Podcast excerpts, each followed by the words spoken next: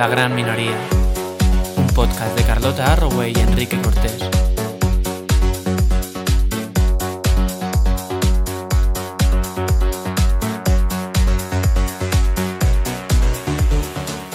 Hola amiguitas, bienvenidas a otro podcast más, por si faltaba alguien, si- por si faltaba otro programa más. Sí, de hecho, de hecho, la razón de ser de este podcast de la gran minoría, lo estáis viendo, ¿no? Y si no lo veis ya.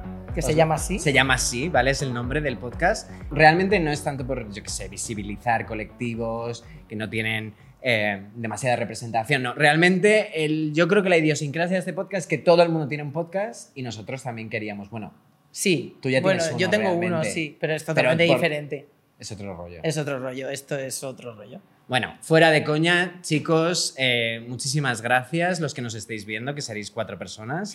Eh, la gran minoría era un proyecto que Carlota y yo, la verdad es que teníamos muchas ganas de comenzar. Eh, es un proyecto, y ahora lo digo en serio, eh, que pretende pues, hablar de medio ambiente, hablar de feminismos, hablar de LGTBIQ, perdona por las siglas, que pretende en general hablar de activismo Entendiendo muy bien también un poco la diferencia, porque a veces hablamos de activismo, yo creo, de una forma un poco como etérea, ¿no? Sí, Y muy ahora todo el mundo es activista, además. No. Yo creo que no todo Hay gente que quiere y no puede y hay gente que es activista de verdad. Simplemente llevando la vida que lleva. Exacto. Yo creo que en, en estos programas que vamos a ir haciendo, eh, vamos a hacer activismo, sí, a nuestra manera, pero yo creo que lo vamos a hacer a través de tener conversaciones incómodas, darle una vuelta Justo. a un montón de temas de los que sí es verdad que se hablan, pero no desde la incomodidad. Justo. Muchas veces creo que hay que equivocarse en voz alta para que venga alguien que sabe, escuche. De hecho, esta una- era un poco una de nuestras grandes rayadas antes de empezar, Sí. que hemos hablado mucho del, madre mía, ¿estaremos preparados para hablar de este tema o de este otro? Pues seguramente no, pero también vamos a aprender tú y yo aquí con la gente que venga, las conversaciones que tengamos, vamos a aprender un montón de cosas. Que ese es uno de los puntos, porque lo sepáis todos y todas y todes, eh, más guay, yo creo, de este espacio y de este programa, y es que, aparte de traer pues, a artistas o a gente que, por lo que sea, porque tiene relación con la temática que queramos tratar, nos parece interesante, eh, en cada episodio, en cada programa que grabemos, vamos a traer a, a una ONG, gracias también al apoyo. Aquí viene el patrocinio, chicos, en momento Eh, publi. Gracias lo que es. al apoyo, porque esto no podría haber salido adelante sin el apoyo de Bizum, que tiene una iniciativa muy guay que se llama Bizum Health. Sí. En cada episodio traeremos a una asociación que tenga un poco relación con la temática que tratamos y directamente ellos, digamos que le ponen, no sé cómo explicarlo, le... le- Facilitan. Sí, le facilitan, le crean un código a cada asociación para que tú puedas directamente hacer un Bizum y en vez de hacértelo a la amiga pesada que te está reclamando los 20 euros de las cañas, pues se lo haces a la ONG que te mola, que trabaja en el ámbito un poco... Y que lo necesitan. Exacto. Así que. Y hasta aquí, fenomenal. yo creo que hasta aquí has podemos leer genial. bastante. Si no os ha gustado, no os preocupéis, habrá nuevas posibilidades, nuevos Sí. programas para hacerlo muchísimo mejor. Yo creo que debemos ir directamente a, al condumio. Al que tema. va- al tema. Al ¿De tema qué de vamos hoy. a hablar hoy, Carlota? Cuéntanos. Hoy vamos a hablar de estigma, vamos a hablar de ITS. De estigmas de placer. Estigmas de placer. Vale. Putilátex. Vamos a hablar de estigma de VIH. Ujú. que eh, lo hemos estado hablando tú y yo en privado y como tú comentas siempre son típicos temas que hablas muy muy muy con amigos muy cercanos Exacto. como con miedo un poco con recelo que no se sepa tal entonces hemos venido un poco a poner este tema sobre la mesa para debatirlo Es que yo es algo que flipo bastante eh, y lo he vivido toda mi vida. ¿Cómo podemos estar tan así? Todos, todos somos súper open-minded, hablamos Sí, de cualquier cosa, el sexo, bla, bla, bla, bla, bla, bla. Pero luego, cuando se trata de hablar de TS, de ITS, De perdón, ITS. mira, primer, te has autocorregido primer momento didáctico de, de la jornada.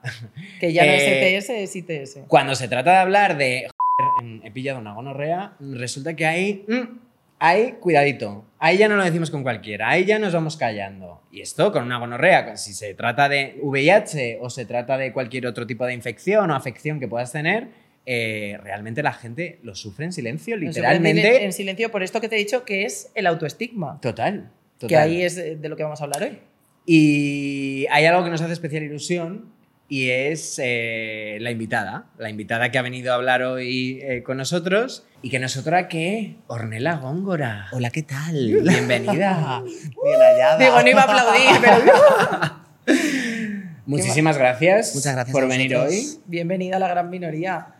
Estoy feliz, contenta y expectante. Nos hace especial ilusión que nos hayas dicho que sí, porque la gente también te dice que sí cuando ya ha visto, ya ha visto. Eso es así, ¿no? Que eres sí. guay, que eres molón, que estás Eh, triunfando, es ahí te dicen todos que Ahora sí. es hola, ¿qué tal views? Hola, ¿qué tal followers? exacto. Y tú has venido a cero. Gracias. Ahora te, dicen, ahora te dicen, pero ¿cuántos followers tienes? Pero no. Eh, Ornella ha aceptado la invitación, ha dicho que podemos hablar de lo que queramos, ¿verdad? No vetos, no no hay nada. vetos. Yo soy una persona que suele hablar bastante claro, o sea que yo creo que estoy en el sitio adecuado.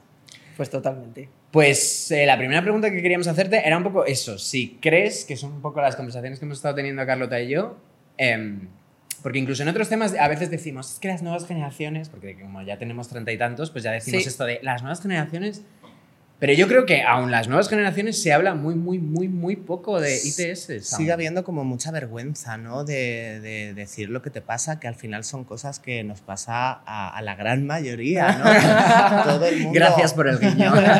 todo el mundo, o casi todo el mundo, ha pasado alguna vez por una ITS. Es lo más normal.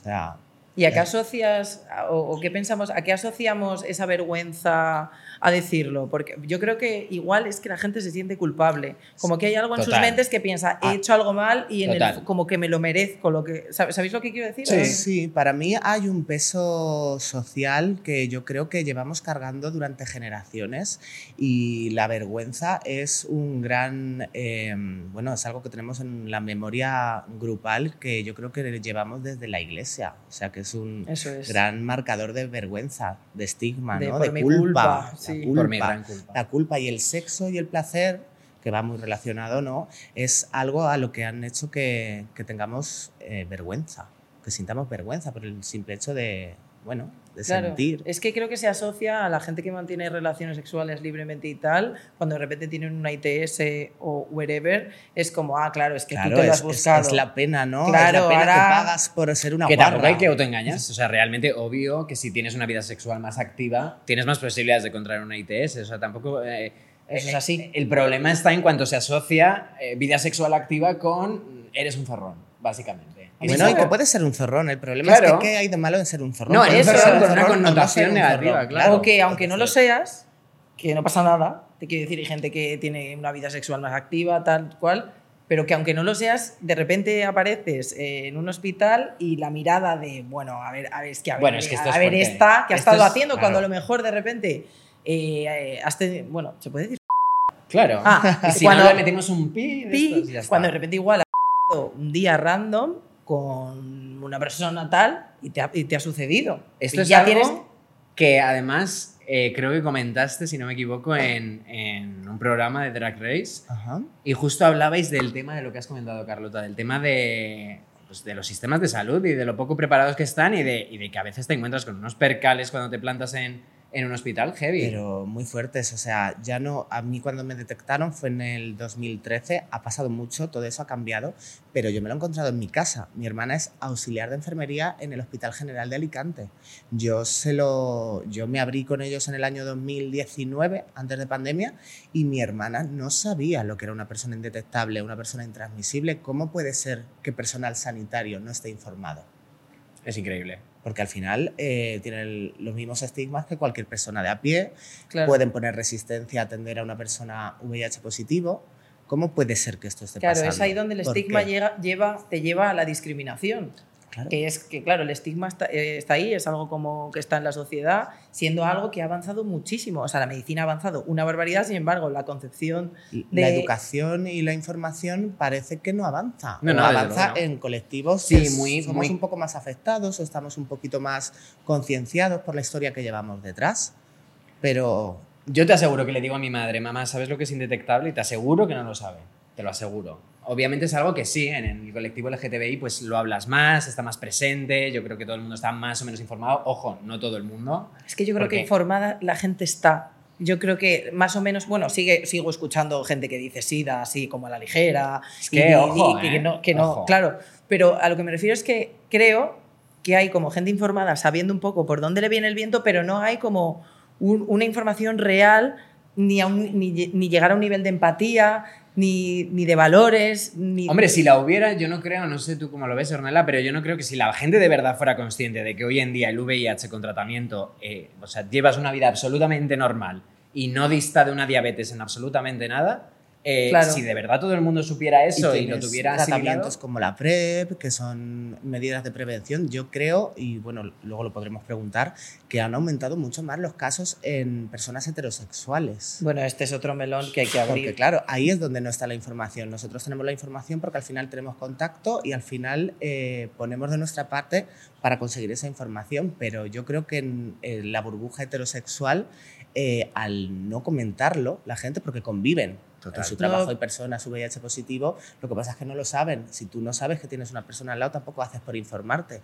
Y al final piensas, o creo, es mi manera de ver, que piensan que realmente es una cosa que o no existe o que directamente no le va a tocar a ellos porque esto es Eso. un problema de maricón. Eso te iba a decir, que se piensan que es una cosa de maricones, como Claro. si el VIH, por ejemplo, o las ITS no fueran con ellos. Yo conozco eh, a muchas, bueno, muchas chicas eh, eh, heterosexuales que hablo a veces con ellas. No sé, pues ayer salí, no sé qué, me tiré a uno hablando, ¿eh? ¿Has tomado precauciones? No. yo con eso alucino. No, no, te quiero decir que muchas veces es como está, eh, porque todo, lo- todo lo que dices es como eh, eh, las medicinas, la biología, el VIH ha avanzado una barbaridad, la sociedad no, por el estigma, por eso una enfermedad bien crónica. estigma. estigma. Por eso eh, una diabetes es como, como no, como no hay estigma, no pasa nada, en plan, pobrecita esta persona que tiene una enfermedad crónica, pero si tienes VIH es como, ah, es que te lo has buscado. Sí, pero tiene totalmente, como dice Ornella, como ese lado. mm, Cuando perteneces, por ejemplo, al colectivo LGTBI, tiene ese lado positivo y ese lado negativo. Es decir, lo que acabas de comentar, y me pasa un montón de veces con amigas mías, eh, como si vivieran al margen de las ITS, como si, como si con ellas no fuera la cosa. Es que o con ellos, ¿eh? que hablo de hombres y mujeres Es que me dice de repente, tú como, es que a ti te da igual, como eres bollera no te vas a quedar embarazada. Y yo, amore, un embarazo a lo mejor eh, es un- el menor de tus problemas. Pues por eso te O digo sea, te que estamos como- informados, no como- sé hasta qué punto. Claro, No sé hasta qué es que punto. yo pienso, cuando se habla de educación sexual en las escuelas, todo esto, que hay gente dando la matraca y otra gente súper en contra, tal. Pero ¿qué educación sexual? O sea, ¿os acordáis la que os dieron en el instituto a vosotros? Mi educación sexual era un cartel que había en- eh, que yo veía desde clase, que era el, el mítico, la mítica publi de Póntelo, pónselo. Esa fue mi educación Fin. sexual, no, no hubo más. Luego ya me encontré de frente con todo lo demás. Hablabas aprendiendo a base de, de visitas a, a la Sandoval. Yo es que totalmente, sinceramente, mi experiencia personal es en el colegio, instituto, como lo queramos llamar, eh, casi nada. Apenas, vamos, yo tengo 31 años, soy del 91. eh, y yo creo que, vamos, sí, te venían a dar dos charlas, pero súper básicas, que iban, iban enfocadas totalmente a embarazo, bli, bli, Sí. bli. Quiero decir, no tenían ningún tipo de mm, orientación LGTB ni nada que se le pueda parecer, por supuesto. Eso, Eh, eso, por favor, no. Y luego, más adelante, he aprendido básicamente a base de mm, visitas nada agradables a, pues eso, cuando has tenido un dramita por aquí o por allá, cuando has tenido que ir al médico, cuando- y ahí he aprendido. He aprendido yendo, vamos a hablar con ellos dentro de, de unos minutos, yendo a Apoyo Positivo, yendo a Cogam, yendo a este eh, tipo de colectivos, que es donde realmente te puedes sentir cómodo para, pues para que te aconsejen, para que sepas lo que tienes que hacer en el momento en el que has tenido una gonorrea, una sífilis o, o no has tenido nada, pero estás nervioso, estás rayado y no sabes qué hacer. Claro, eso os quería preguntar, fuera de estos espacios seguros que has mencionado, cuando habéis ido a otros sitios, hospitales, clínicas, ¿os habéis sentido alguna vez como yo- juzgadas? Cuando a mí me detectaron, eh, me detectó mi médico de cabecera, porque yo me hacía la prueba cada año, convivía con una persona positiva y ahí me conciencié de que esto era una realidad, entonces te podía pasar y justamente me pasó. Mi médico de cabecera me dijo, ala, a cuidarse, ningún tipo de información, lo tengo grabado a fuego, ala, a cuidarse y eso fue lo más... Y eso fue amable, porque luego llega el especialista en la fundación y era un señor gris que te hace unas preguntas ¿Qué te técnicas contaba? de las que tú no tienes ni pajolera idea, eh, que te haces encima más pequeñito y tienes ese come-come del estigma, pero por suerte eso ha cambiado. Ahora mismo el médico que tengo eh, te habla de, de otra manera. Yo creo que hay un trabajo detrás que, que sí que se está consiguiendo poco a poco. O sea, si sientes que hemos avanzado, Sí, ¿no? Vale, sí. menos mal. Yo creo que hemos avanzado, pero que queda por hacer. Sí. Eh, literalmente esto es una historia real. Esto fue en junio, si no me equivoco, al principio del verano. Eh, yo me planté en un hospital que está, mm, obviamente no voy a decir eh, la marca o cómo se llama, la empresa. Di nombres. No, no, no, que no nos pagan nada, no nos patrocinan. No, pero un era un hospital privado, ¿vale? De un seguro privado que todos conocemos, muy famoso en España. Eh, un hospital que está en el centro de Madrid, ¿vale? Al que voy habitualmente porque lo tengo cerca, porque me viene bien, porque es el que me apetece ir y porque me tienen que atender bien, vaya donde vaya. Que tu eh, dinero te cuesta, claro. Exacto, no, no, y, y- y como si vas a, a uno público, como tal. Pero me refiero que no tengo la necesidad tampoco de por qué ir a un colectivo específico, ni, a un, ya. ni a un centro específico para personas. No, perdona. La sanidad pública o privada en mi país tiene que saber y poder atender y estar informada para atender correctamente este tipo de vicisitudes, vamos a decir. Pero fue, eh, me, ha, me ha ocurrido dos veces. Una fue con una señora que yo me planté allí, me contó, bueno, ¿por qué has venido tal? Y yo, pues mira, porque estoy rayada, porque he hecho esto y esto y esto y esto. Me preguntó lo típico que te preguntan, de, em, ¿has tenido relaciones, no sé qué, eh, desprotegidas? Y tú, sí, no, regular, bla, bla, bla. Las típicas preguntas. Y la tía me soltó, sinceramente no recuerdo bien la frase, pero era como un, pues a ver si te cortas un poco. ¿Sabes? Era como un, Qué bonito, ¿no? Sí, fue, una Ella- fue un a ver si te cortas. Me quedé como diciendo, pero ¿cómo esta señora se atreve? O sea, yo no he venido aquí a que usted A- a juzgue mi moralidad o mi no moralidad o, o- o lo que Súper usted fuera esté del pensando. tiesto ese comentario. Esa fue como hace año y pico, dos. Y la tengo grabada, eh, pero a fuego. Y la segunda fue que me hizo muchísima gracia, me hizo muchísima gracia, pero sinceramente me pareció fuerte. Eh, mismo hospital, voy a la consulta del médico, un tío con una cara de rancio que no podía con ella, y según entro, que no, ojo, no es ningún anticlericalismo ni nada que se le parezca, pero entrar en, en una consulta de un hospital y según entras, encontrarte una cruz que te juro que era tamaño real, como medía un metro y medio, un hombre que parecía de los Kikos. Eh, Chico, es que de verdad Ya que te sigas el rollo. te corta el rollo muchísimo. Que le cuentas, no, mira, ayer me estuve comiendo. No, no Un puede ser. Un Kiko. Tira directa.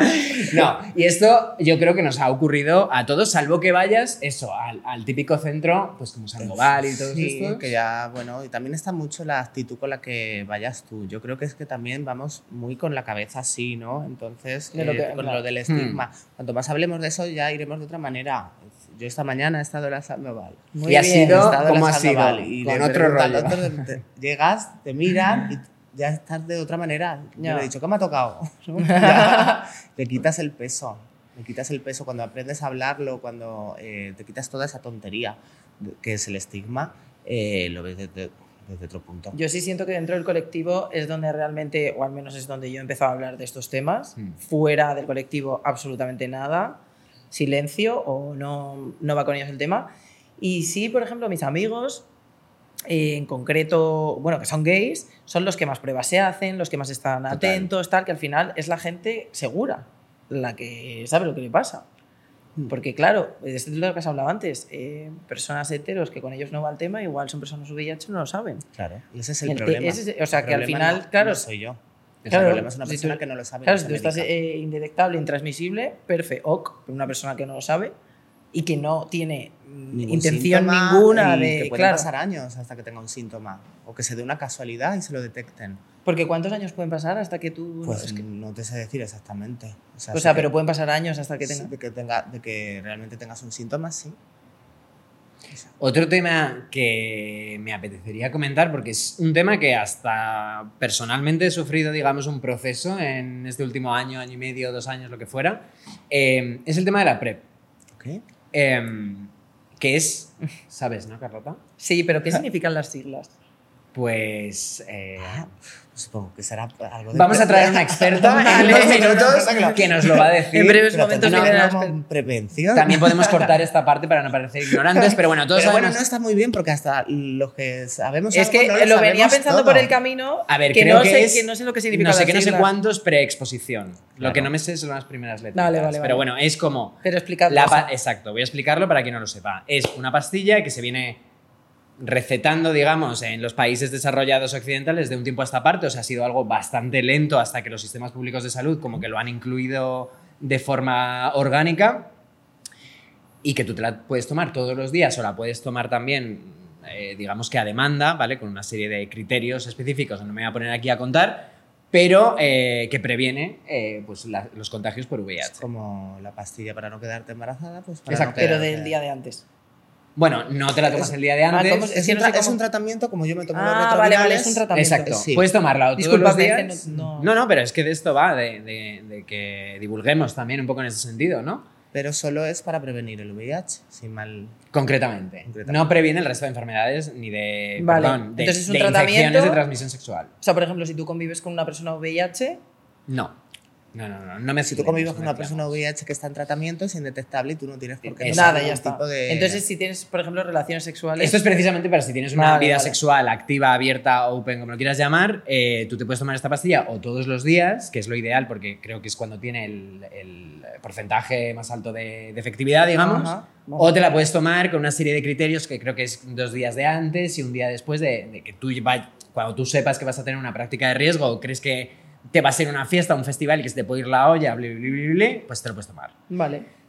Esto que mm, tiene mucho debate y ha tenido mucho debate la PrEP sobre si era, bueno, pues si era un elemento que por supuesto a nivel médico está previniendo las infecciones por VIH y yo creo que todos estamos pues súper de acuerdo con ello, pero también ha tenido sus detractores y no hablo ya de mm, ultracatólicos eh, que te dicen solo puedes tener sexo en el matrimonio, te estoy hablando de detractores en el sentido de que no previene el resto de enfermedades. Entonces, mucha gente ha entendido, o hay gente que puede entender, ¿verdad? que fomenta Exacto. el no uso de otros. tipos de- Exacto. Ah, que al tener, al estar ya protegido contra el VIH, pues digamos que la gente se puede sentir como más free para, para tener sexo sin protección y por tanto puedes estar más expuesto a... eh, Yo a creo que hay, hay que hablar claro y hay muchísima gente con PrEP o sin PrEP que mantiene relaciones sin protección. Esté Totalmente. la PrEP o no esté la PrEP. Totalmente. Entonces la PrEP creo que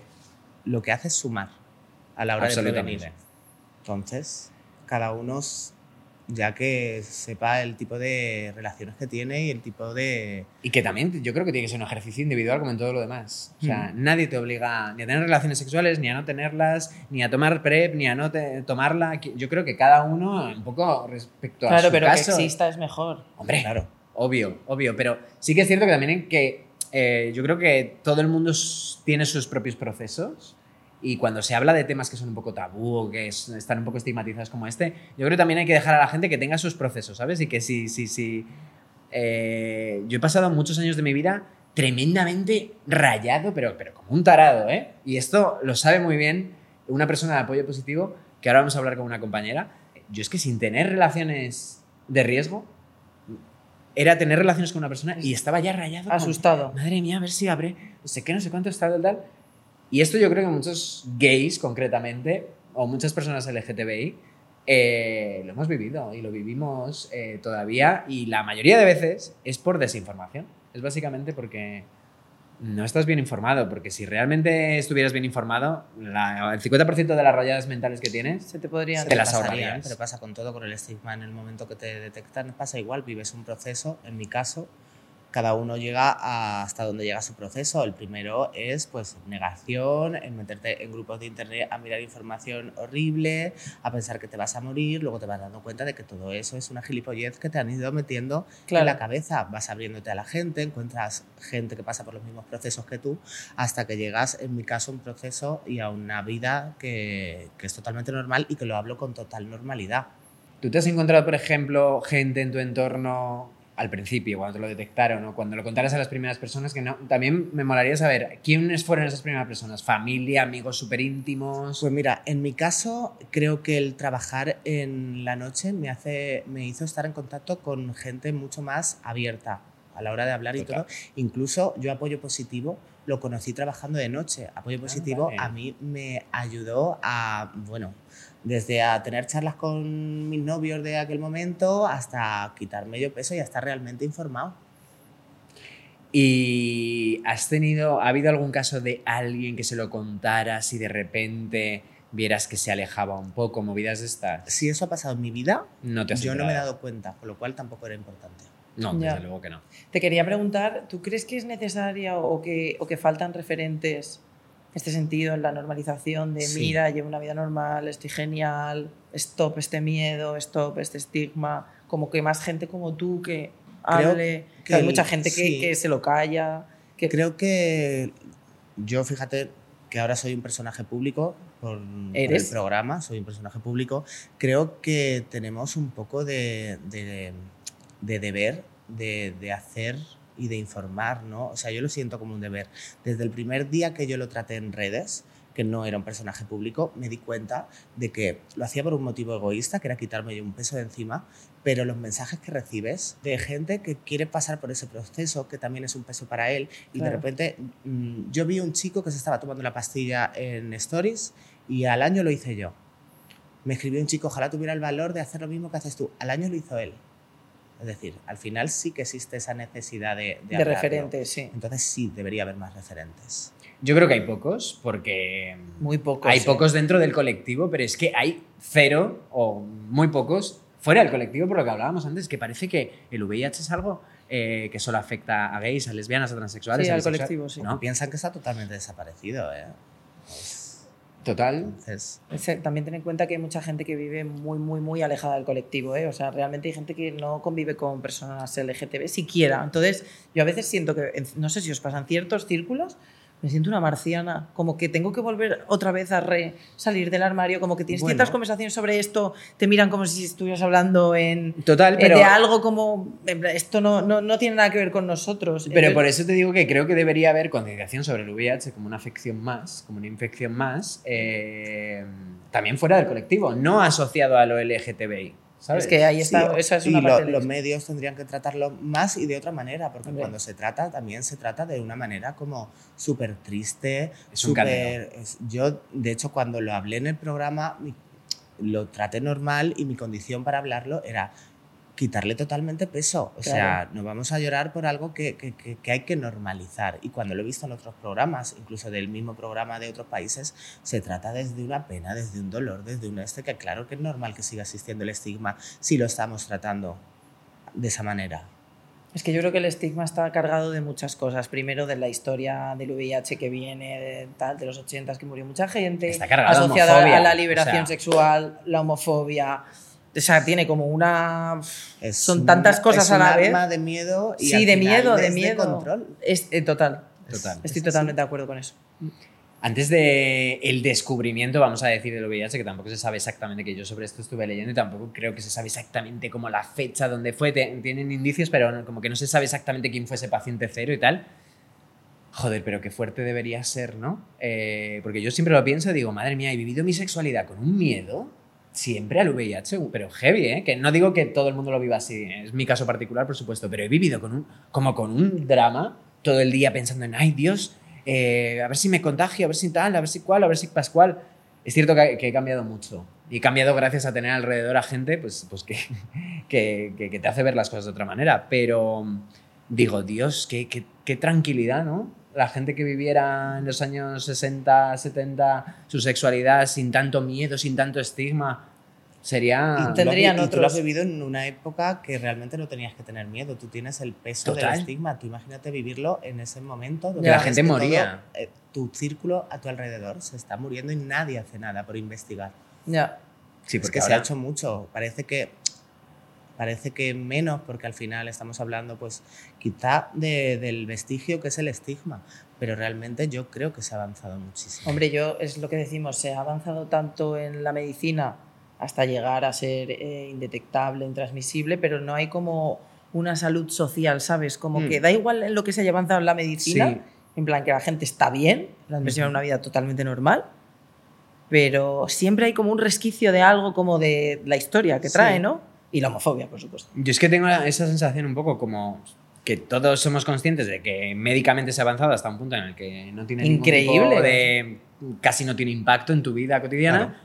pero que la parte social del estigma social como que se ha quedado enquistado, como que a ver, por supuesto hemos avanzado desde los años 90, entiéndeme, que te llamaban Claro. sidoso por la calle, pero yo creo que hay que poner en valor el trabajo de los verdaderos activistas que están todo el día en ONGs, muchas veces como voluntarios, a Sí. veces mal pagados, eh, sacrificando sus tardes, sus fines de semana. eh, Y que no se les da, yo creo, el reconocimiento que Nunca se les da. Y es la gente que está en las calles. y se les da muy de- poca sí. visibilidad y hablo, insisto, en todos los ámbitos. ¿eh? Hablo en tema del colectivo, como podemos estar hablando hoy, pero hablo también gente que está todo el día en un puto barco, y perdona la expresión, eh, intentando que la pesca eh, que destroza los océanos, pues pararla un poco, o la gente que está, con gente que está en riesgo de exclusión social, eh, no hace falta irse muy lejos, en, en cualquier barrio de Madrid. En fin, yo creo que hay que poner el valor a las ONGs y eso, es un poco es. lo que queremos hacer en, en la gran minoría y por eso os decíamos antes que en cada episodio vamos a traer a una ONG, a una asociación, a una asociación sin ánimo de lucro, eh, gracias al apoyo de Bizum Help y siguiendo un poco la estela, el hilo de, de esta iniciativa de Bizum, que lo que pretende es un poco pues que se pueda donar de una forma, de una forma como más fácil, a través de un Súper código easy. y que hagas chin, chin, chin, chin, Y y, que, y que puedas donar pues como a, a una amiga más, básicamente. Así que me voy a callar ya que soy muy pesado, la ¿Quién- verdad. Y, y hablamos Y voy a presentar amiga. a nuestra invitada, a Santi de Apoyo Positivo. Buenas Santi, tardes, ¿qué tal? muchas gracias por venir. por, por invitarnos a nosotros, que al final esa visibilidad que decir ¿no? del, del trabajo que se hace es súper importante. Porque estamos ahí pico y pala, ¿eh? todo el día. Lo sabemos y además lo sabemos en primera persona. Se lo decía antes a Carlota y a Ornella que yo lo he vivido. Eh, a mí Almudena, una compañera tuya, me ha ayudado en un par de ocasiones en las que tenía esos bucles totales de rayada mental y, y he podido ser consciente en primerísima persona de lo importantes que sois, de lo importante que es eh, lo que hacéis todos los días para que la gente se haga pruebas, para que la gente tenga alguien con quien hablar, que muchas veces no lo tienen. Hombre, el apoyo psicológico es fundamental. es que yo creo que es de lo más importante. Al final, de lo que estáis hablando, ¿no? que es ese estigma, eh, muchas veces hace que no nos planteemos ni siquiera o que nos cueste dar ese paso de irme a un espacio porque no sé muy bien dónde me voy a dirigir, qué me van a decir, qué me van a preguntar. Entonces, entidades como Apoyo Positivo, que lo que tenemos al final es una filosofía ya no de atender colectivos determinados, sino crear espacios de seguridad, donde yo pueda estar, pueda hablar de mi sexualidad, pueda expresarme libremente.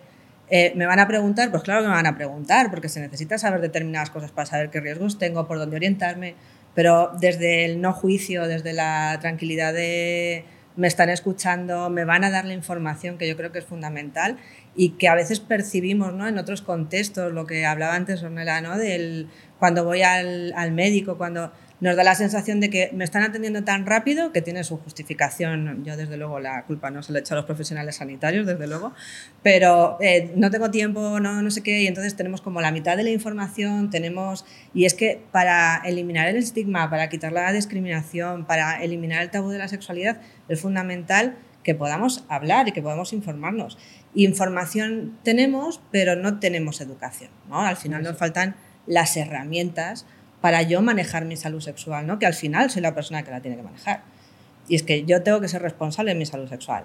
Mi profesional sanitario que me atienda me puede orientar, pero no es la persona responsable en último término. ¿no? Entonces es importantísimo esa educación que nos falta y que sea una educación libre de mitos. Y es que Esto, estamos rodeados lo, de lo que mitos. acabas de mencionar, lo, lo hemos estado hablando hace un ratito, eh, que es eso, que, que- que nadie te obliga a tomar, hablábamos de la PrEP Sí. y decíamos, nadie te obliga a tomar la PrEP, ni a tener estas prácticas sexuales, ni estas otras, como que eres tú, que es un poco lo que estás Claro, diciendo, ¿no? desde Apoyo hablamos de- del pack preventivo, que yo creo que es un concepto que es súper importante para el cuidado de nuestra salud sexual y que no se nos plantea así, porque si tú le preguntas a cualquier persona, oye, ¿cómo prevenimos infecciones? Y te dice, pues con el preservativo. Y dices, sí, pero ¿hay alguna manera más de prevenir? Y allá no sabemos. Pero porque es de lo que se nos habla, del preservativo. Eh, tenemos PrEP, que es profilaxis preexposición. Tenemos profilaxis posexposición, que es la Ahora. PrEP, ¿vale? que sería después de también puedo utilizar tratamiento antirretroviral. El tratamiento antirretroviral en personas con VIH también es preventivo, porque al final estamos cuidando como sociedad que haya menos transmisiones. Eh, mm, tengo los lubricantes, tengo el hacerme un testeo, un chequeo de vez en cuando. Todo eso son medidas preventivas también. Si yo por mm, mis decisiones de mi vida decido no utilizar el preservativo, ¿quiere decir que no estoy cuidando mi salud sexual? Mm, eh, No necesariamente. Puedo estar utilizando otros métodos preventivos que están cubriendo ese pack que es mi maletín propio, es que es mi maletín propio que yo decido de qué va a ir compuesto. Pero para yo decidir y tener un cuidado de la salud eh, adecuado, necesito la información Necesito, necesito saber. tener esos recursos. Claro, es como eh, hablaba no, el tema de dices, bueno, pues es que depende del colectivo. El colectivo, al final hablamos del colectivo como algo muy genérico. Ya. Y una cosa es eh, los chicos que son homosexuales y a lo mejor en chicas lesbianas. Dices, ¿qué información tienen las chicas lesbianas? Que estábamos hablando. Como del tema, lesbiana, ¿no? representante de No las puedes decir, ¿no? puedes Claro, a ti te que dice- Yo personalmente no, ¿Qué métodos tienes para prevenir? Para prevenir eh, el no preservativo. sé contestar a la pregunta. el preservativo a ti, que te, es como, ¿qué te dice? Inflarlo, Claro, no. ¿Tienes métodos preventivos? Pues evidentemente que sí, te lo dicen, no. No, y de repente está también a mí, esto me hace mucha gracia porque está el discurso de cuando sale el tema de, oye, ¿y en mujeres qué pasa? Y entonces, no, claro, las mujeres también expuestas, est- también están expuestas, también tienen que ver. Y dices, sí, pero no a igual nivel. Oye, si hay menos riesgo, pues vamos a decirlo. ¿Dónde está el riesgo? ¿Cómo es el riesgo exactamente? Claro. Y si tú te puedes relajar un poquito más, pues mira esa suerte que tienes, ¿sabes? Que al Claro. final- Pero yo aquí tengo una pregunta, Santi. Eh, obviamente hay mucha más incidencia del VIH en, en- entre hombres que tienen sexo con Sí. hombres, que es como lo Eh, llamáis por concretamente. una cuestión estadística, ahí está. Por una cuestión estadística es así. Eh, pero esto tampoco puede significar que el resto de la población, digamos, viva completamente al margen. Claro, aquí las infecciones nos llaman a la puerta y preguntan, oye, Claro. ¿tú de qué vas? Oye, señora, ¿usted con quién? qué- ¿Tú con qué- quién qué follas? No, no, no, no. Eh, evidentemente tiene que ver con todos los colectivos, aunque luego estadísticamente podamos encontrar más realidades eh, concretas, ¿no? Pero es que tiene que ver con todo el mundo y además es que al final somos una sociedad que por suerte en diversidad va creciendo. Y antes lo veíamos más como momentos estanco de homosexuales hetero. Y es que ahora vivimos en una época en la que tenemos un colectivo bisexual, o sea, vamos fluyendo. Eso ya de las cajas encasilladas ya se ha perdido. Ya, Entonces, gracias a Dios que claro, se están moviendo las etiquetas. yo de repente a lo mejor Esto soy- dicen mucho los fluyendo, ¿eh? sí. De fluir repente soy súper hetero, pero me estoy relacionando con personas que a lo mejor no lo son tanto. Entonces, Claro, ¿qué, qué me estoy yo como diciendo no tiene que ver con otros? Pues es que a lo mejor tiene que ver con A lo todo. mejor va contigo también. También, y Santi, eh, esto que hablábamos antes, ¿verdad, Ornella? De, de- nos contaba Ornella alguna experiencia en, en hospitales o en centros de salud y tal. En ese sentido, ¿crees que, que, que tenemos que seguir avanzando en la formación un poco de, de los cuerpos médicos o enfermeros o, o, en fin, personal sanitario? Yo creo, y que y todo el mundo en general, ¿no? Porque luego nos encontramos ese estigma en, en otros contextos, ¿no? En ámbitos laborales, en, al final es un montón de, de espacios que Ornella, por lo que dice, ¿no? De repente yo en mi entorno no me ha supuesto, pero nos encontramos gente con despidos o nos encontramos gente Eso, que eso no puede... Me gustaría también que lo comentarais porque justamente el otro día, eh, pues cuando nos escribimos, ¿verdad? Eh, y se- cerramos un poco la fecha del podcast y tal, eh, estuve viendo en vuestro Instagram pues, algunos de los vídeos que, que habéis lanzado y hablabais de la cantidad de gente que pierde el trabajo eh, pues cuando le diagnostican VIH, pero me gustaría saber exactamente cómo, en qué tipo de trabajos eh, y sobre todo, ¿tú tienes alguna obligación? Hablo desde la ignorancia absoluta, ¿eh? que para eso estamos aquí, pero ¿tú tienes alguna obligación de, de decirle a tu empresa o a tu no, jefe que... Ninguna, entiendo. No hay obvio. ninguna profesión que no se pueda ejercer teniendo VIH. Hay una, en- a nivel médico, eh, unas- un- unos profesionales que se encargan de las pipes o no sé qué se llaman, que son como eh, operaciones súper microscópicas de no Sí. sé qué, que ahí podría haber algún problema, pero si la persona está indetectable, está intransmisible, ya eliminamos todo el Y factor. O aparte sea, que eso es el 1% del 1%. Claro, del pero 1%. no hay absolutamente ninguna profesión que una persona no pueda ejercer. El problema de todo esto viene en que todavía las clasificaciones se han quedado un poco obsoletas, que era lo que estábamos hablando antes, ¿no? De repente, eh, a nivel sanitario se ha avanzado mucho, a nivel social no. El VIH se sigue considerando enfermedad infectocontagiosa.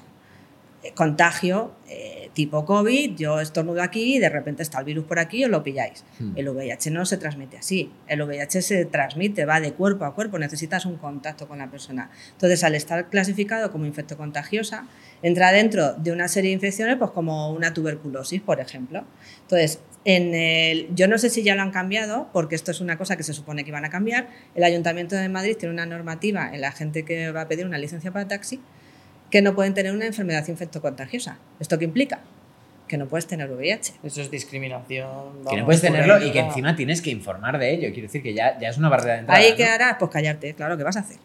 Pero que se supone que no puedes tener VIH. Y yo digo, hombre, pues con un taxista, como no te tires al taxista, pues no va a haber mucho problema, la verdad. Pero, pero bueno, Que también puede ocurrir. puede ¿eh? pasar, puede pasar. Yo alguna vez he estado en algún taxi y he dicho... "Mm". Entonces hay alguna, algunos espacios donde vemos de repente esa discriminación que no tiene ningún sentido. Y obligación de notificar no tienes absolutamente ninguna, porque no estás poniendo en peligro a nadie. Pero ahí, por ejemplo, en los espacios laborales, y de repente te encuentras que te despiden, en primer lugar, alguien ha vulnerado tu derecho a la intimidad. Será eso ya, denunciable, eso, ¿no? ya- eso Eso primero, primera. claro. Claro, y en segundo lugar, primero, eso Claro. es un despido totalmente improcedente Claro, que como pasa es que consigas aquí- justificar. Efectivamente. eh, pero Que tienes el problema es ¿no? justificar, que es complicado. Porque... Echa la leche a la trampa Ya, y ya, hay ya. mil estrategias para...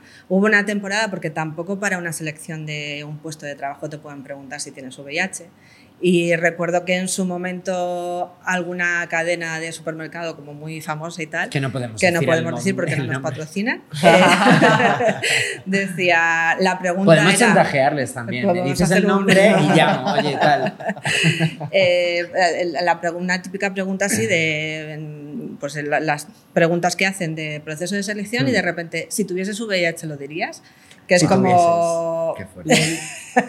pregunta o sea esto que Pregunta trampa. claro si te digo que no es que o sea mm, locura total Eh, y claro haces ese tipo de cosas pues al final te estás vulnerando derechos ¿no? Y Santi, eh, otro tema, hemos estado hablando un poco de, o al menos así lo sentimos a veces, eh, como si eso, lo que decíamos antes, médicamente obviamente hemos avanzado hasta un punto de, de- de- de tratar el VIH como, como un, en fin, como, es que no quiero decir mal la palabra, como una afección se puede decir, o como... es una infección ¿eh? Vale, que está ahí pues como una infección cualquiera, quiero decir, pero que no, no tiene ningún impacto sobre tu vida cotidiana, pero como si socialmente no hubiéramos avanzado tanto, como si eso de alguna forma la gente no lo interiorizara, vamos a decir, Claro. y como si todavía costara mucho contarlo. ¿Esta es la misma perspectiva que tenéis desde Apoyo Positivo o veis un gran avance en los últimos años? Eh, no, a ver, avances sí hay, ¿no? Eso, dinos cosas buenas. Sí. Claro, dinos, dinos cosas bonitas. por el- el- mira, no, mm, en apoyo que sabéis que Sí. tenemos un checkpoint que hacemos pruebas de infecciones. Eh, yo en el tiempo, yo pues llevo en apoyo desde 2014, pues en estos nueve años a lo mejor, he notado algo de diferencia, por ejemplo, entre cómo viene la gente a hacerse las pruebas eh, ahora respecto a antes. ¿no? Antes eh, mucha gente te decía el tema de, oye, pero el anonimato, la confidencialidad, además era como un argumento que teníamos las, las entidades como para también captar gente, oye, que lo nuestro es anónimo, que es confidencial, que nadie se va a enterar de que te estás haciendo una prueba. Eh, a día de hoy, que además estamos en el centro de Madrid, la gente viene, eh, no tienen ese problema, incluso para perfeccionar la, la atención hemos empezado a asociar esa prueba a una persona para poder hacerte un seguimiento para que no sea que no hace falta que sea anónimo. Al revés es que nos tenemos que enorgullecer de estoy cuidando mi salud sexual y con eso cuido la salud sexual de otras personas. O sea que es que hacerme un testeo de vez en cuando es Bueno, maravilloso. Esto justo nos lo, nos lo has comentado antes, Hormona, que no sé muy bien de qué estábamos hablando, pero nos decías eso, que no hay forma de estar más testado y de tenerlo todo más eh, controlado que precisamente cuando te estás haciendo pruebas todo el día cuando, o cuando tomas la PrEP cada tres meses. eh, Claro, ¿no? Es- claro. claro. Yo he notado eso, que a lo mejor ese ocultismo, ese, ay, es que me voy a hacer una prueba, está Desapareciendo Sí, un poco. bastante. El caso es que luego al final es lo que habéis mencionado en algún momento, también depende del colectivo que sea, o de la zona donde esté, o de también... Ya, o tu entorno. Claro, al final estamos en un espacio muy concreto, trabajamos mucho con el colectivo, aunque no somos una entidad especialista en el colectivo, pero sí que es verdad que trabajamos mucho, atendemos, es generalista, atendemos a todo el mundo. Cualquiera se puede venir al espacio, vienen personas heterosexuales, pero al final son las menos, ¿no? Y entonces, claro, también las percepciones son muy subjetivas, Sí. ¿no? Y muy de lo O que ves en el momento, quizá. está muy sesgado, efectivamente.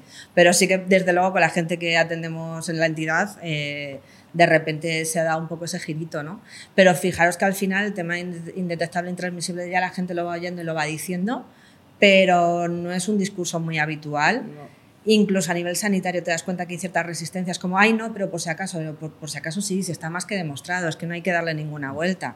No hay todavía esa gente que te dice, oye, pues es que, una, es que me dijo que tenía VIH. Y dices, bueno, pues si tenía VIH y te lo dijo y está intransmisible, eh, puedes estar más tranquilo o más tranquila que cualquier persona que tiene una relación con alguien que no conoce el estado serológico y ni siquiera se lo ha planteado. ¿no? Santi, por si alguien de los- las personas que nos están viendo o que nos están escuchando en Spotify, en YouTube, en ebooks, en todas las plataformas, vamos a meter ahí la cuña, eh, no se ha enterado aún. ¿Nos puedes contar qué significa ser indetectable? Indetectable en VIH quiere decir que tengo una carga viral tan bajita, tan bajita, tan bajita, que es imposible que se transmita en ninguna relación. O sea, indetectable igual intransmisible 100%. Vamos, Imposible. Está hiperdemostrado. Por favor, Eso que es. empiece a calar eso. Imposible. entiendo el peso que quita a nivel de estigma y a nivel de, evidentemente, discriminación, el decir, oye, pues es que yo puedo relacionarme con una persona y no le estoy poniendo en riesgo, que era la carga que se, que se tenía, que es una carga que desde mi punto de vista es un error, porque si una persona, incluso teniendo VIH, tiene una relación con otra y la otra persona decide no utilizar un preservativo en un momento determinado, también es su responsabilidad, ¿sabes? Que no porque yo tenga VIH voy a ser responsable de ti y de. Pregunta, pregunta con cierto intríngulis. Eh, sé lo que me vas a contestar perfectamente, pero Vale. yo creo que esto de alguna forma también es un... Tiene puntos de vista de verlo pues, muy personales. Sí. Insisto, sé lo que me vas a responder, pero ¿crees que una persona que tiene VIH cuando va a tener relaciones una noche random con alguien que conoce en una discoteca tiene algún tipo de deber moral de decirle a la otra persona que tiene No. VIH? Yo también Nada. estaba diciendo. Ya sé que me- sí, sí, No, pero está bien la que lo respuesta la tenemos planteemos, clara, pero está yo bien que lo yo esto es un- planteemos, una conversación que he tenido un montón de veces. Y yo creo que, que todos también a nivel personal nos lo hemos planteado, por ejemplo, a la hora de tener pareja, que no es lo mismo que una relación random de una noche. No, y además yo creo que son las... Ahora mismo una persona que le haces un diagnóstico así reciente de VIH, siempre hay unos miedos, siempre hay unas... Ya nadie prácticamente pasa por me voy a morir, ¿no? Porque todo el mundo más o menos sabemos cómo es la situación, que puedo tomar una medicación. Ojo, que hay personas a las que no le llega lo que hablábamos antes. Esto es muy parcial todo. Sí. Pues si de repente me voy a Bollullos del Condado, a, pues igual me encuentro a alguien que no lo Ya. sabe, ¿no? Pero en realidad sí Anda que, como no se ganen bolillos de Ya. condado. Podría haber dicho cualquier cosa, pero vamos. Bueno, Eh, que nadie se sienta Que no se ofendido. sienta eh, ofendido queremos a bollullos, gracias. Eh, la cuestión es que al final eh, me he liado con bollullos ahora. eh, Decías que puede haber gente que no, que de repente eso, que- no tenga pero que la gente en general sí que tiene la información y sabe que a Mm. nivel de salud va a estar bien. ¿no? Entonces los grandes miedos vienen precisamente de cómo yo le digo esto a los demás, eh, cómo establezco ahora una pareja, ya nadie me va a querer, ¿no? ese tipo de cosas. Eh, una vez que yo estoy indetectable, incluso antes, si tengo cuidado y me encargo de que no haya ningún problema, si, alguien, si yo estoy eh, VIH detectable y me dice alguien, oye, vamos a echar un polvo sin preservativo, pues ya le diré que no. Ya. Sería un poco mi deber. No necesito decirle no porque tengo VIH, sino no por un cuidado mutuo de... Independientemente de lo que yo tenga, yo sé lo que tú tienes, ¿no? O sea que al final Claro. ahí está un poco... Y, y ahí una vez que yo ya... afectiva, que tanto se utiliza Eso término es. últimamente. Y yo me tengo que responsabilizar de mi salud sexual, no de, la- de las, de los demás, ¿no? de, las, de las otras personas. Cada Esto- uno es responsable de lo Esto de lo suyo. comentábamos antes eh, en privado, que hablabas de la importancia del lenguaje también a la hora de hablar. Estás hablando de tu cuidado sexual, de cuidado de tus relaciones, y yo te preguntaba por. Es que me, me chirría muchísimo decir relaciones sexuales de riesgo. La palabra riesgo, os juro que me chirría Bueno, es que eso es ya muchísimo en la, la cabeza, porque ya te está poniendo en una situación. Si te imaginas el triángulo Como- amarillo, ¿no? Con el- la Sí, calavera. como- muriendo. me mm, Claro. comiéndote una p muriendo al mismo Sí, como- pero como si estuvieras haciendo algo ma- malo. Pero porque ¿sabes? es la educación sexual que hemos recibido Claro. en- durante mucho tiempo eh, y eso, cuando he estado en el instituto que me han enseñado el cartel de póntelo, pónselo y el poner un condón en un plátano para no quedarme embarazada, a mí en concreto. ¿no? Al final de lo que nos están hablando es de la sexualidad desde las consecuencias y desde los riesgos. Y yo no tengo prácticas de riesgo, yo tengo prácticas con probabilidades de. Tengo- tendré probabilidades de embarazarme o tendré probabilidades de tener una infección o no tendré probabilidades de nada porque me protejo. Pero son probabilidades de. ¿Y es un riesgo o no? Eh, riesgo biológico, otras cosas. El biohazard ese es otra, otra historia por ahí distinta. Sandy, y por ir terminando, que se nos está yendo esto un poquito de las manos, chicos, chicas, ¿realmente están funcionando todos los elementos de prevención, eh, en términos globales hablo? Eh, ¿Se están reduciendo los contagios? a nivel de- datos. A ver, yo lo que solemos ver mucho es Ujú. eh, VIH parece que está descendiendo, ¿vale? Yo ahí diría, bueno, esto al final se va manteniendo siempre. Alrededor de los 3.000 y pico, casi 4.000 casos en toda España, Madrid unos 1.000. ¿Podemos ver los datos del año pasado y de repente parece que hay menos transmisiones? Bueno, es que todavía se retrasan las notificaciones, o sea, yo echaría un, bueno, sí, que hay ya veremos. retroactividad. Es ¿no? Por verdad. así decirlo. Yo creo que habrá que ver en 3-4 años los números teniendo en cuenta que ahora la PrEP se está utilizando bastante. Entonces, que yo creo que ahí, ahí se generar va, ahí algo, sí que va, va- va a verse. Mm. Y luego te dicen, oye, pues las infecciones, las otras infecciones están subiendo. ¿no? Además, siempre cuando vemos este tipo de información suele ir con la coletilla de fíjate la gente del colectivo que se está descuidando, fíjate los jóvenes, ¿no? Como los grandes, la gente que trae los grandes males, ya sabemos quiénes son. Sí. La gente del colectivo y los jóvenes. Eh, ya no tienen miedo como tal, se ha banalizado el sexo y yo creo que a lo mejor lo que se está haciendo es un buen trabajo y lo que se está haciendo es testarse la gente. Y normalizar, es. y normalizar el Entonces, sexo. si no me detesto o no lo detecto, no está, sí que está. Hasta que Claro. no hay una. Que no hay que testeo. asociar el aumento A- a, la a que- desprotección, sino es. al revés, que la gente se está Puede ser protegiendo que, es más. que la gente se esté testando. Claro. ¿no? Entonces, y eso es otra manera de protegerse, aunque veamos que no parece que es que como es a posteriori, ¿no? Pero es una manera de prevenir Claro. transmisiones, ¿no? Entonces, yo creo que hay que interpretarlo así, ver otras lecturas y dentro de un tiempecillo, cuando veamos cómo está funcionando la PrEP, igual aplaudirnos un poco y decir, oye, pues, porque también es que esa pretensión de, cuando se pone- nos ponemos a ver los datos de, es que no baja, pero por, ¿cómo va a bajar? ¿Por ciencia infusa? No tenemos más educación, no tenemos eh, más recursos. No tenemos condones que salgan de los árboles. O sea, ¿qué ha cambiado socialmente para que pensemos que va a disminuir? Ahora hay menos campañas que antes. Entonces, ¿qué tiene que pasar? Pues, ¿qué pasa? Pues cosas como, ¿tenemos recursos como la PrEP? Pues implanta, eso está muy bien. Eso es un, un- un buen, una buena estrategia para que se reduzca el, el VIH. Y ahí está, a ver cómo se maneja la cosa. Pues Santi, eh, muchísimas gracias. Gracias, Queremos recordar ¿verdad? a la gente, Carlota, que pueden donar a través de Bizum. Es súper fácil, tú te metes en la app, igual que le envías los 20 euritos a tu amiga, pues tú te metes a hacer donativo, ti, ti, ti, Help, y Apoyo Positivo tiene un código que concretamente lo voy a mirar porque no me acuerdo. 10808. ¿no? Exacto, 1808 o 01808. Eso es, me ha- me ha Os lo vamos a dejar por aquí o por aquí, no sé dónde, Sí, dónde lo vamos a poner, pero se verá en pantalla, así que mm, recordad que, que a través de Bizum podéis, podéis hacer donativos para que puedan seguir haciendo la acción eh, que, que han venido haciendo hasta ahora, que por cierto me gustaría que recordaras también, Santi, antes de irnos, dónde estáis, que la gente puede ir a hacerse pruebas, dónde estáis en Madrid, por ejemplo. Em, En Madrid estamos, eh, tenemos un espacio, bueno, te lo resumo súper rápido porque nuestros espacios se llaman espacios casa, un poco con esa idea de seguridad, ¿no? de, de llego a un espacio donde estoy segura. seguro. Y pues tenemos Casa Lavapiés, eh, fundamentalmente es el sitio donde se hacen los test, pero que también estamos en Casa Torremolinos, en Casa Orense. O sea, que es que si me pilla de vacaciones en Torremolinos, ¿verdad? no quiero Pues, mirar a nadie. Eh, igual pues me puedo acercar a Casa Torremolinos a testarme. Luego tenemos otras casas que son Manuel Becerra y Begoña, pero esas se dedican a otras historias. Pero nos puede pedir cita en cualquier momento.